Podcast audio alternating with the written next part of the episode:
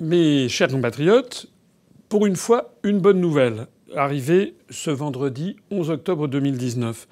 Une décision que vient de prendre le Conseil constitutionnel sur la question des frais de scolarité universitaire pour les élèves étrangers.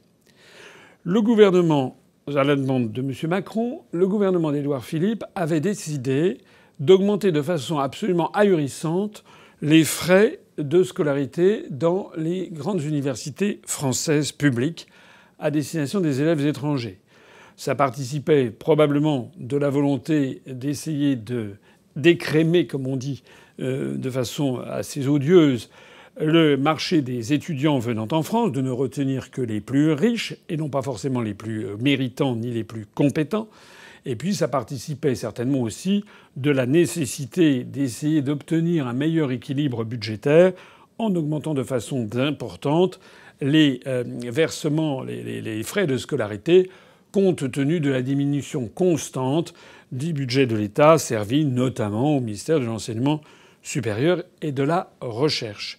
Or, il se trouve qu'un certain nombre d'associations d'étudiants avaient protesté devant le Conseil d'État qui avait examiné le dossier, qui l'avait transformé en une question prioritaire de constitutionnalité, une QPC, déférée au Conseil constitutionnel pour savoir si effectivement cette mesure était en effet conforme à la Constitution d'avoir des frais de scolarité qui auraient pu bondir actuellement peut-être de, je sais pas, 100 ou 200 euros par an à quelque chose comme 2000 ou 3000 euros par an. Le Conseil constitutionnel a donc pris une décision qui va faire date aujourd'hui. Le Conseil constitutionnel s'est référé à la Constitution de 1946, notamment à son préambule, puisqu'il est fait mention de la Constitution de 1946, comme d'ailleurs d'autres textes constitutionnels comme par exemple la Déclaration des droits de l'homme et du citoyen de 1789, eh bien, il est fait question de ceci dans le préambule de notre Constitution de 1958, ce que les euh, juristes appellent le bloc de constitutionnalité. Or, partant du principe que la Constitution de 1946 fixait le principe de la gratuité de l'enseignement public, les sages de la rue de Montpensier, comme on dit, cette formule, cet euphémisme pour désigner, ou cette métaphore pour désigner les juges du Conseil constitutionnel, ont donc décidé qu'il n'était pas conforme à la Constitution d'avoir des frais de scolarité trop élevés pour l'université et que ça devait rester des frais tout à fait modiques. C'est euh, une baffe envoyée à M. Macron et à M. Philippe et c'est un coup d'arrêt très bienvenu et il faut féliciter de ce point de vue-là les juges du Conseil constitutionnel. C'est un coup d'arrêt très bienvenu à la dérive de plus en plus américaine de la société française, imposée par Macron et sa clique, et que refusent les Français. Nous espérons que cette décision va marquer un coup d'arrêt à la privatisation généralisée des services publics. On apprend aujourd'hui euh, que pour la première fois un hôpital public pourrait être vendu au privé.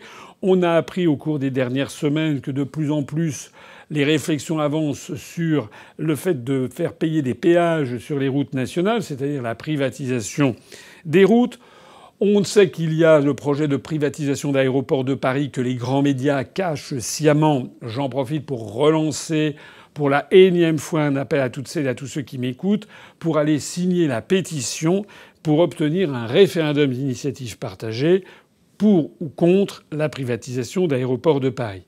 Quoi qu'il en soit, cela prouve qu'il y a quand même en France encore quelques contre-pouvoirs qui peuvent exister et nous ne pouvons que saluer dans cette décision la décision prise par le Conseil constitutionnel présidé par Laurent Fabius pour empêcher qu'on devienne une société avec des universités à l'américaine. Vous savez qu'aux États-Unis, les étudiants sont non seulement obligés de faire des petits boulots d'été pour gagner de l'argent, mais même parfois de s'endetter sur 5 ans ou 10 ans pour payer leurs études. Ça n'est pas acceptable pour la société française. Parce qu'en France, eh bien, il y a un principe qu'on appelle l'école républicaine, qui, va jusqu'à l'université. C'est ce que viennent de décider les membres du Conseil constitutionnel.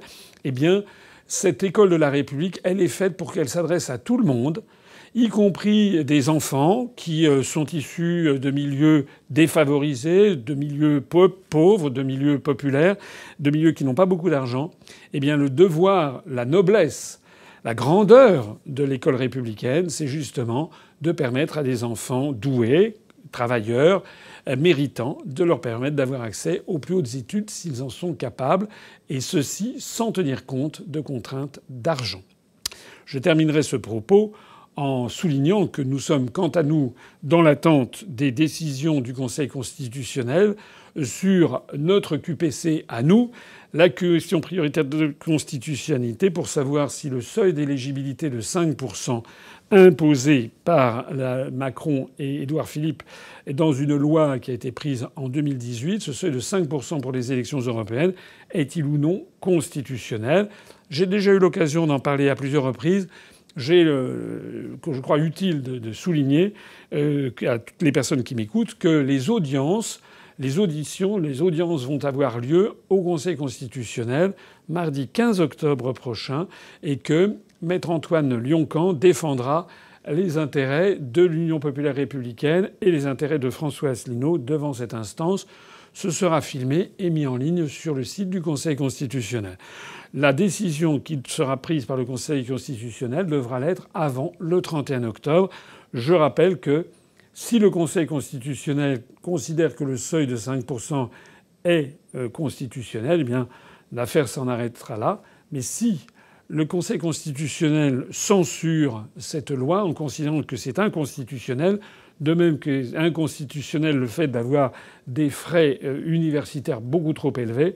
Si le Conseil constitutionnel décide la censure de ce seuil de 5%, et s'il décide l'application immédiate de ce principe d'inconstitutionnalité, eh bien il y aurait donc une, modification des attributions de sièges pour les parlementaires européens pour la France, et il y aurait donc un certain nombre de partis politiques qui perdraient leurs, quelques députés et des députés seraient attribués à Debout la France, au Parti communiste français, à euh, l'UDI, à Urgence Écologie, au Parti animaliste et à l'Union populaire républicaine. Nous aurions un poste.